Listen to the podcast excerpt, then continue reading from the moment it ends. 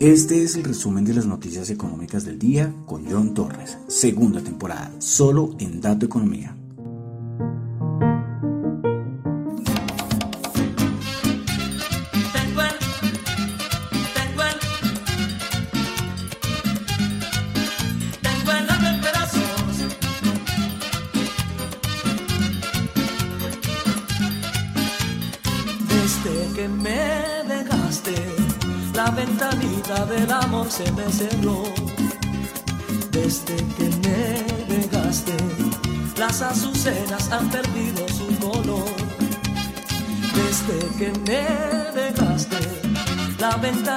Del amor se me cerró. Desde que me dejaste, no hago más nada que extrañarte corazón.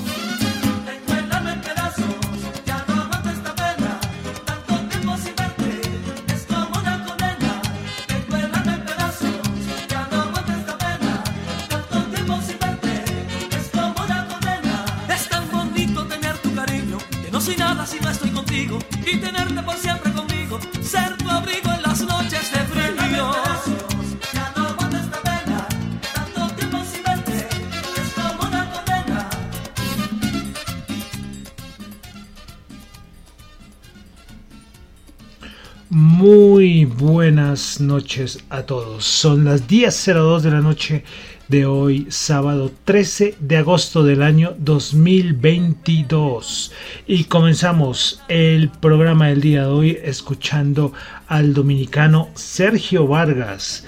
Y bueno, primero que todo, ustedes saben que los fines de semana cambiamos el género musical, ¿no? En la, en la semana escuchamos mucho rock, mucho pop, en inglés la mayoría, pero el fin de semana hacemos un cambio a música latina, un poco más de fin de semana. Y recuerden que estamos en nuestro recorrido musical 1922-2022, una canción representativa de cada año. Y por eso estamos escuchando al señor Sergio Vargas con su ventanita. Pues estamos en el año 1992 y pues esta canción es de ese año. Escuchemos unos segunditos más de Sergio Vargas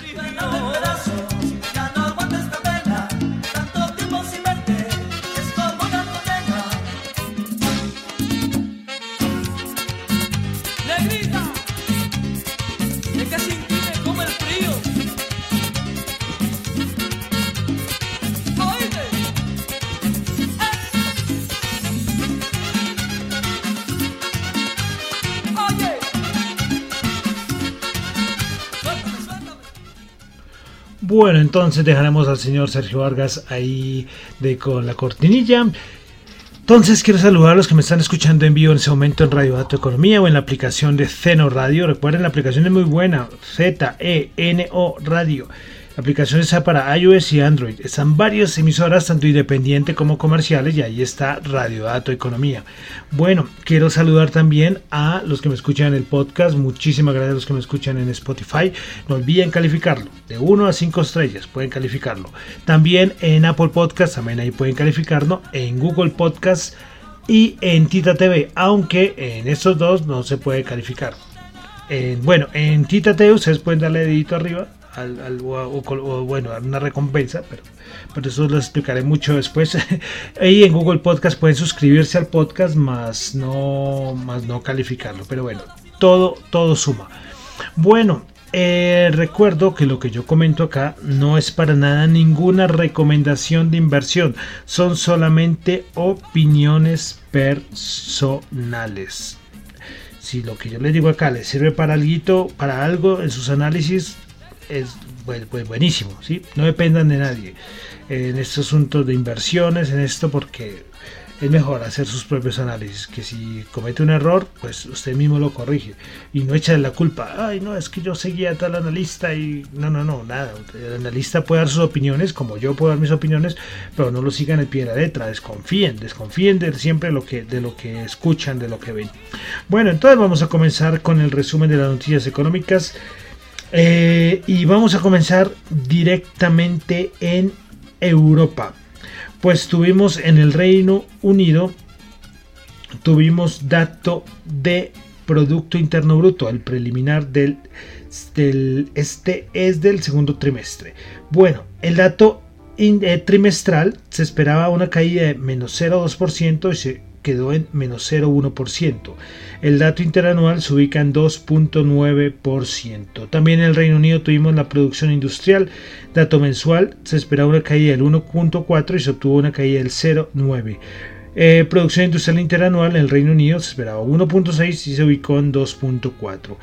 Producción industrial en la eurozona se esperaba 0.2 el dato mensual y terminó en 0.7.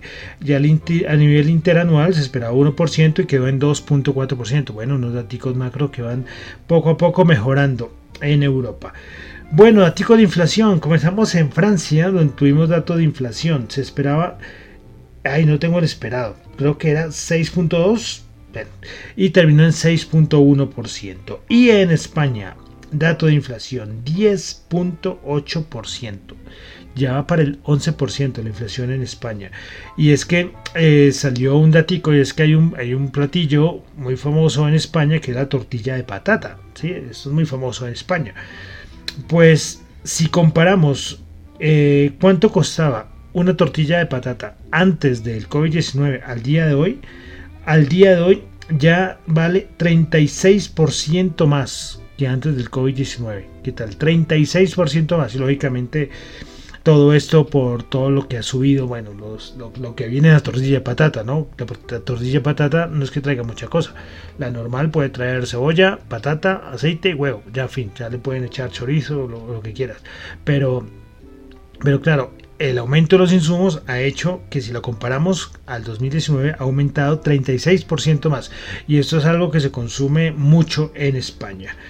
Bueno, eh, datico de turbinas de, Nord Stream, pues eh, el datico que salió el día de ayer es que se redujo el suministro de gas de Nord Stream 1 hasta los 13 millones de kilovatio hora. Y es que antes, hace unos días, estaban en 15.5 millones de kilovatio hora.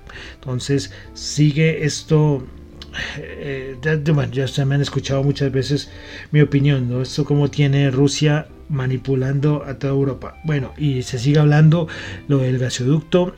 Eh, entre de, que se haría en parte de Europa desde el norte de África y que, y que llegaría hasta Alemania pasando por varios países bueno esto es un proyecto que parece que, puede andar ¿eh? en Europa bueno pasamos a Estados Unidos donde tuvimos el dato del sentimiento del consumidor de la Universidad de Michigan un datico importante, pues esperaba 52.5 y aumentó a 55.1. Expectativa de inflación a un año se esperaba 5.1, bajó al 5% y de 5 a 10 años que estaban en 2.8 subió al 3%, pero entonces un dato bueno a nivel de confianza del consumidor. Eh, siguen hablando los miembros de la Reserva Federal. Barkin dijo que la Reserva Federal tendría que haber aprendido lo que pasó en la década de, los, de 1970 y es no subir las tarifas, eh, perdón, no subir las tarifas, no, no subir las tasas, después bajarlas para después subirlas de nuevo. Y es que todos los miembros de la Reserva Federal, y es que todos son todos, eh, lo que están es diciendo, eh, hombre, no hay que confiarse de que la inflación ya tocó piso y que esto va a bajar en un 2x3. Y es lo que lleva diciendo llevan diciendo todos los días lo mismo los últimos miembros de la Reserva Federal. Pero eso ya lo comentaremos otra vez aquí más adelante en mercados. Bueno, pasamos a Colombia, eh, a Colombia, Colombia. Expectativa de los analistas o parte del Banco de la República respecto a la tasa de política monetaria pues la, encuesta mensual de expectativas de los analistas la ubican en el 9% para agosto. Respecto al dólar, la tasa representativa del mercado lo ubican en 4.176 y la inflación total lo ubican en el 10.02. Tanto el dólar, la tasa representativa, como la inflación total es a cierre del año 2022. Más cositas de Colombia, y es que la Superintendencia Financiera de Colombia publicó el informe de actualidad del sistema financiero correspondiente al mes de mayo del 2022. Pues bueno, según la Superintendencia Financiera, Las utilidades de los bancos durante los primeros cinco meses del año totalizaron 7,56 billones, lo que representa un crecimiento del 90.9 frente al obtenido en el mismo mes, en el mes de mayo, perdón, del año pasado. Las tres entidades nacionales con mayores ganancias a mayo del 2022 fueron, primer lugar, Banco Bogotá, segundo lugar, Colombia y tercer lugar, Da Vivienda. Por otro lado, los tres bancos extranjeros que tuvieron mayores utilidades eh, fueron BBVA en primer lugar, segundo lugar Citibank y tercer lugar Scotia Bank Colpatria. Bueno, entonces tuvimos el dato de la Superintendencia Financiera respecto al informe de la actualidad del sistema financiero. Bueno, más cosita en Colombia, y es que el DANE nos, nos dio el dato de las ventas de comercio y producción industrial eh, en junio de este año. Pues bueno, las ventas de comercio y producción industrial manufacturera crecieron 25,6 y 21,7% respecto al mes de junio del 2022. Es decir, las ventas de comercio aumentaron 25,6% y la producción industrial manufacturera creció el 21,7%. Bueno, eh, cositas. Eh, reforma tributaria, ya hemos hablado, se ha discutido mucho, todos los puntos se siguen discutiendo porque es que, imagínense, 130 páginas que tocan un montón de puntos. Y lo del sector de cine y audiovisual, ha habido mucha polémica porque lo que van a van a derogar, van a derogar algunos beneficios que tenían estos sectores, aunque por ahí se ha hablado que podría quitárselo, ¿no? Pero es un punto también importante que tienen que investigar. Esos privilegios que tenía el sector de cine y, audiovisual en Colombia eh, podrían perderlos ¿eh? con la nueva reforma eh, tributaria. con la propuesta y después si se ejecuta entonces lo que está vinculado o que está establecido en la propuesta. Bueno, y otra cosita, y es que el presidente de, de Desarrollo, ya se me fue el nombre, pues dio una pregunta en estos días que me pareció muy buena después de todo el debate de la propuesta de la reforma, reforma tributaria. Y es que aclaró una pregunta y es muy básica, muy fácil. Y él dice, ¿cuánto se va a dedicar para aumentar el gasto social y cuánto se va a utilizar para reducir el déficit fiscal? Es una pregunta buenísima, porque es que no, no tenemos claro esto, cuánto para todos los, los proyectos eh, sociales que tiene el nuevo gobierno, todo se va a ir para allá o va a haber parte para reducir el déficit fiscal. Y vuelvo a decir, la, y la austeridad, la austeridad, pero bueno, estos estas reformas tributarias siempre son súper discutidas. Recuerden que acá hubo un conflicto social en Colombia precisamente por la propuesta de una reforma tributaria, que en algunos puntos eh, es mucho más suave que esta se propone. Pero bueno. Y la otra cosa aquí en Colombia, y es que ustedes van a escuchar a continuación a la señora ministra, la nueva ministra de Minas y Energía, Irene Vélez. Para los que no han escuchado, eh, las declaraciones, pues aquí las tenemos. Escúchenlo ustedes mismos. Sí, habiendo superado esas reservas de gas que nos explican que es a siete u ocho años, aún necesitáramos una eh, llenar nuestra matriz energética, se podría hacer con esa conexión que pudiéramos tener de transporte de gas con Venezuela. Pero creo que para ese escenario tenemos todavía un tiempo.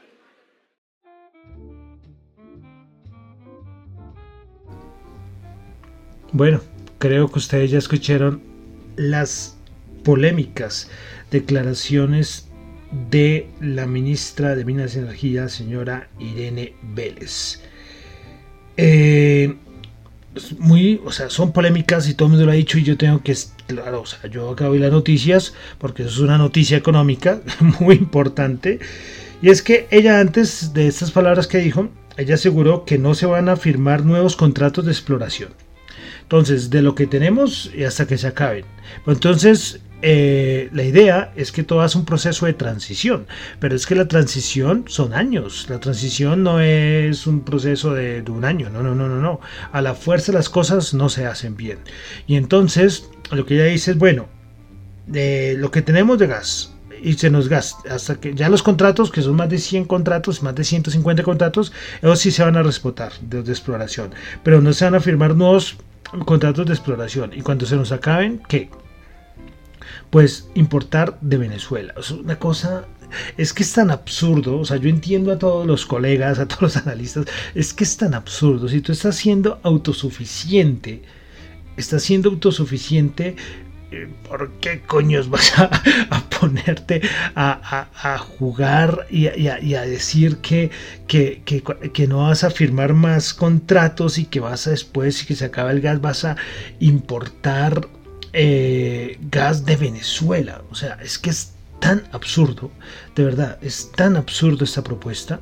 Y con todo que, es que el gas no es energía limpia y que Colombia tiene que ayudar al, medio ambiente mundial, hombre, y es que es que, el gas de Venezuela, que ¿de dónde es? ¿Es que lo traen de otro planeta? ¿O, qué? Para, es, es que, verdad, es tan absurdo, es tan absurdo. Y lo peor es que es que dice, listo, vamos a empezar, somos autosuficientes, pero vamos a dejar de ser autosuficientes para depender de un país con un montón de problemas de infraestructura. Es que es, que es absurdo, es que es, totalmente absurdo. Por eso quería traer de pronto, si hay alguien que no haya escuchado la declaración de la ministra, aquí la pasé. ¿sí? Eh, y esto no es un asunto político, es un asunto económico. ¿Saben lo que nos aumentaría el recibo del gas a todos los que usamos gas?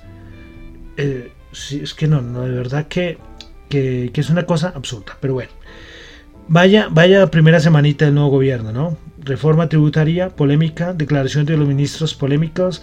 Eh, bueno, pero ahí, ahí, ahí lo dejamos, ahí lo dejamos. Por si acaso alguien no lo haya escuchado las declaraciones, ahí las dejamos en el resumen del día de hoy. Bueno, dejamos ya Colombia, vamos a pasar a cositas de afuera, de mercados. Vamos a comenzar con eh, Best Buy que dijo que va a eliminar algunos empleos en algunas tiendas a medida que los consumidores cambian su forma de gastar un poco raro. Eso lo, informó el Wall Street Journal. También Pelotón, esta polémica firma tecnológica que en la época de la pandemia, claro, ya sea unos bicicletas para hacer ejercicio, en época de pandemia fue un hit, pero después, claro, todo el mundo ya iba a los gimnasios, ya la caída en bolsa de Pelotón es, histórica. Pues bueno, va a eliminar 800 empleos, lo que va a eliminar Pelotón. Entonces, eh, se siguen quitando. Recuerden que los días pasados también habíamos hablado de otras empresas, también en recorte de personal. Bueno, y vamos a pasar ya a la parte de los índices de Estados Unidos. Semana alcista, otra semana más, donde ya hace días se rompió ese canal en que estaba metido el, el SP500, eh, se fue para arriba. Estamos llegando a niveles técnicos importantísimos. Eh, los 4300 están ahí a, nada, a no sé a cuántos puntos. Venga, voy a revisar de una vez a cuántos puntos quedó. Está a solo 20 punticos de los 4300. Ya muchos ven que puede superar esos 4300 puntos. Entonces, ya lo que mucho ya se está hablando. Eh, hay una gran discusión en que ya no volveremos a ver nuevos mínimos, no volveremos a visitar otra vez los mínimos de junio. Eh, muchos ya dicen que ya no, que ya no, que ya esto se va a 4300, que va a sufrir, después lo superará 4400 y ya después se quedan en esa zona para después buscar otra vez máximos históricos. Eso es lo que dice gran parte del mercado, o sea, gran parte del mercado lo que, lo que dice es eso. Pero otra parte eh, todavía, todavía, y entre las que yo me incluyo, ya quedamos muy poquitos, en que volveremos a corregir con fuerza por debajo de los 4000. Eh, ahí estoy. ¿sí? Yo como les digo, yo sinceramente lo veo difícil perder los 3700, pero por ahí yo estoy en esa, en esa zona. Es una discusión interesantísima, veremos quién tiene la razón. Yo digo que si superamos ya los 4400... Eh, yo creo que ya esto tiene pinta de que ya no va a ser un simple rally de mercado bajista. Pero bueno, nadie tiene la bola de cristal, nadie, nadie tiene la bola de cristal. Eh, hay algo que sacó Reuters que fue muy comentado. Eh, Y es que, bueno, el problema es que acá tengo que meter términos que de pronto hay gente que de pronto no está muy ligada al análisis técnico de los mercados, porque esto es un resumen de noticias económicas que es para todo el mundo. Pero bueno, voy a hacer un pequeño paréntesis para los que son eh, analistas técnicos, los que son traders y saben de los Fibonacci, ¿no? Pues es que router dijo que nunca desde la Segunda Guerra Mundial se han perdido los mínimos anteriores, es decir, en este caso los 3600, cuando se ha, retrocedido, cuando se ha retrocedido en tendencia bajista más del 50% del retroceso de Fibonacci. Es decir, eh, es que no, como le digo, no quiero aquí meter un montón de cosas técnicas, pero los que son analistas técnicos ven ese, este, este retroceso de Fibonacci del 50%. Si se supera, si se supera ese 50%, que también está muy cercano a los 4.300 puntos, eh, si ya se supera, nunca, nunca desde la Segunda Guerra Mundial se han perdido los los mínimos anteriores, es decir, se han bajado en este caso los 3.600 puntos. Entonces estamos en una zona, estamos en un momento súper decisivo para el mercado. Bueno, entonces vamos a ver cómo cerraron los índices. Recuerden que fin de semana solamente vemos cómo es el cierre de los índices, no vemos eh, las acciones que más subieron ni nada, porque ya, bueno, ya en unas horas ya vuelven a abrir los mercados. Bueno, eh, Dow Jones subió 424 puntos. 1,2%, 33.761. El Nasdaq subiendo 267 puntos, 2%, 13.047 puntos. SP500 subió 72 puntos, 1,7%, 4.280 puntos. Como les digo, muy, pero muy cerquita de los 4.300 puntos. Bueno, el VIX, el VIX que se mantiene por debajo de los 20 y es que casi pierde los 19. O sea, este paso vamos a terminar en el VIX en 16 y no ha pasado nada, ¿no? Pues está en 19,5. Cuando iba llegando al 19, boom, no lo dejaron caer y lo llevaron al 19,5. El dólar, vamos a ver el dólar, el índice dólar, 105.6, se ha mantenido, se ha mantenido estable los últimos últimos días. Y vamos a ver la rentabilidad del bono de los Estados Unidos, 2,84. Y volvemos a decir que no puede ser que la bolsa, la renta variable esté subiendo con tanta fuerza, mientras que la rentabilidad del bono sigue por allá arriba, en 2,84. Y aquí vengo a Reserva Federal. Eh, yo les comentaba eh, y es que muchos analistas lo dicen, que es que renta variable hay mucho minorista, mientras que en renta fija hay, hay, institucionales y ellos son como más analíticos, ¿no? Y claro, venimos, tenemos a los de la Reserva Federal todos los días diciendo que van a venir más subidas, que la inflación todavía no se ha controlado. Yo creo que esto le está pegando a los bonos porque es la única razón, esa es la única razón por la cual la rentabilidad del bono de Estados Unidos está en 2,8 no sé, es, que es una cosa un poco complicada de entender. También puede ser asuntos de recesión. Eh, bueno, a ver, a ver qué va a pasar porque porque si es, eso es medio sospechoso, ¿no? Porque si estuviera a la par con la renta, con lo que está pasando en renta variable, esto debería estar en 2.5 por lo menos, pero no, está en 2,84. Bueno, vamos a la Bolsa de Valores de Colombia. El MSCI Colcap subió el día de ayer 6 punticos, 0,4%, 1330 puntos. Bueno, y vamos a mirar cómo cerraron tanto el petróleo como el oro y el dólar en Colombia. Entonces, el oro 1818 subiendo 11 dólares la onza, el WTI 91.8 bajando el 2%, 2,6% y el Brent 98.01 mientras que el petróleo no eh, no suba, no vuelva a subir por esos 120, 130, eh, la inflación está tranquila. o sea, esa parte de la inflación, ¿no? Porque eh, hay otros elementos, por ejemplo, la parte de alimentos, que lo que decimos que la inflación en Estados Unidos, los alimentos siguen subiendo de a poquitos. Pero claro, es que la energía se metió una subida tremenda. Bueno, dólar en Colombia, tasa representativa del mercado para este fin de semana, y para el lunes 4.185 por debajo de los 4.200. Perdió, perdió como 44 pesos más o menos respecto a la tasa representativa anterior. Y bueno, y vamos a cerrar con las criptos, los principales criptoactivos, porque recuerden que estos son 24 horas 24 eh, horas al día, eso no duermen. Bitcoin bajando 0,3%, Ethereum 0 subiendo 0,7%, BNB subiendo el 0,2%, Cardano subiendo el 9.4%, subidón de Cardano, Ripple subiendo el 1.4%, Solana bajando el 1.4%, Polkadot bajando el 1.4%, Dogecoin subiendo el 1.7% y Avalanche bajando el 2.3%. Bueno, una cosita de Ethereum que se me ha comentado eh, y es que eh, Ethereum va a cambiar de Proof of Work, es decir, de la minería, el protocolo que tiene, que es basado en minería. ¿Recuerdan eso que aparece en todos los noticieros? Los equipos haciendo un montón de ruido. Bueno, el eh, protocolo de consenso es basado en Proof of Work actualmente en Ethereum, es decir, utiliza minería. Ahora va a ser el cambio a Proof of Stake, que es ya aquí dejar los equipos de minería, va a dejar eso aparte y pasa a otro tipo, a otro tipo de consenso. Eh, bueno, y esto es un proceso, ¿no? Tienen que hacer un montón de pruebas en la, en la mainnet y para llegar definitivamente, perdón, hace un montón de pruebas en la testnet para llegar a la, a la mainnet. Y entonces ya en septiembre, septiembre 15, es la fecha definitiva para hacer ya el cambio total de pasar de Proof of Work a Proof of Stake. Entonces dicen muchos que esto es lo que ha impulsado es el precio.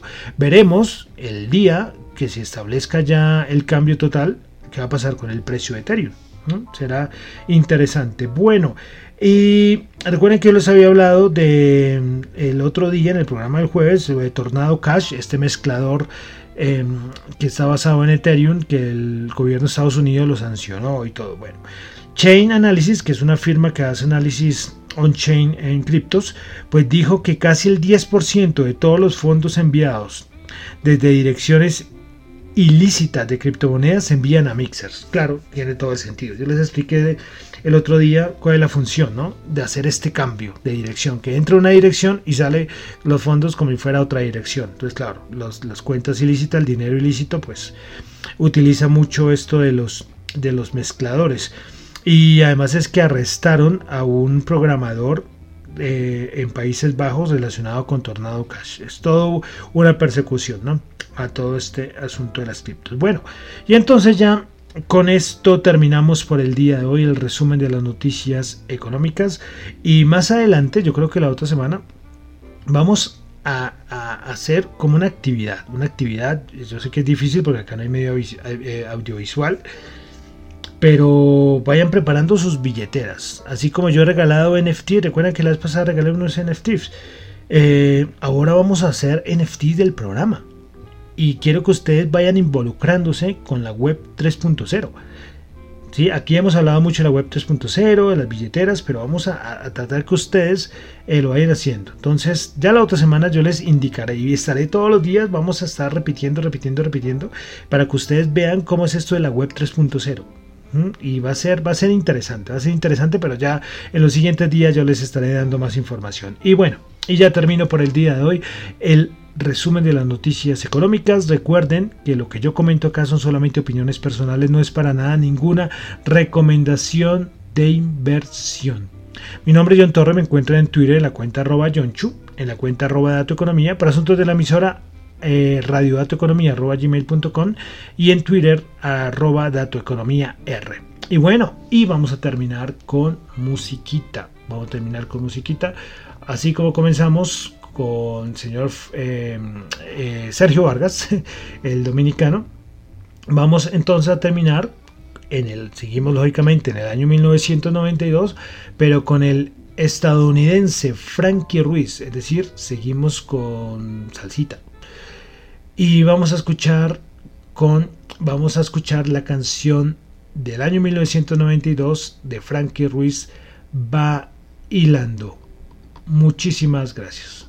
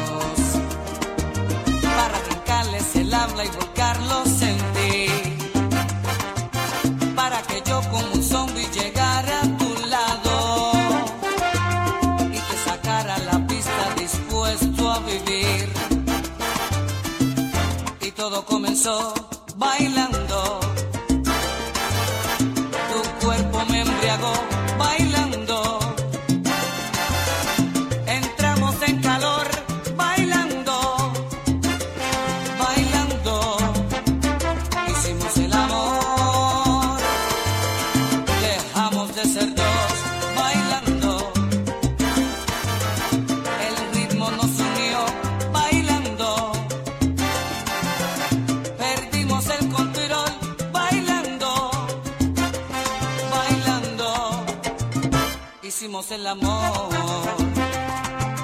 Este romance en el baile encontró su principio. Y por el baile jamás va a tener un final. Pues cada vez que mis brazos te aprietan bailando, vamos marcando tú y yo del amor el compás. Y todo comenzó bailando.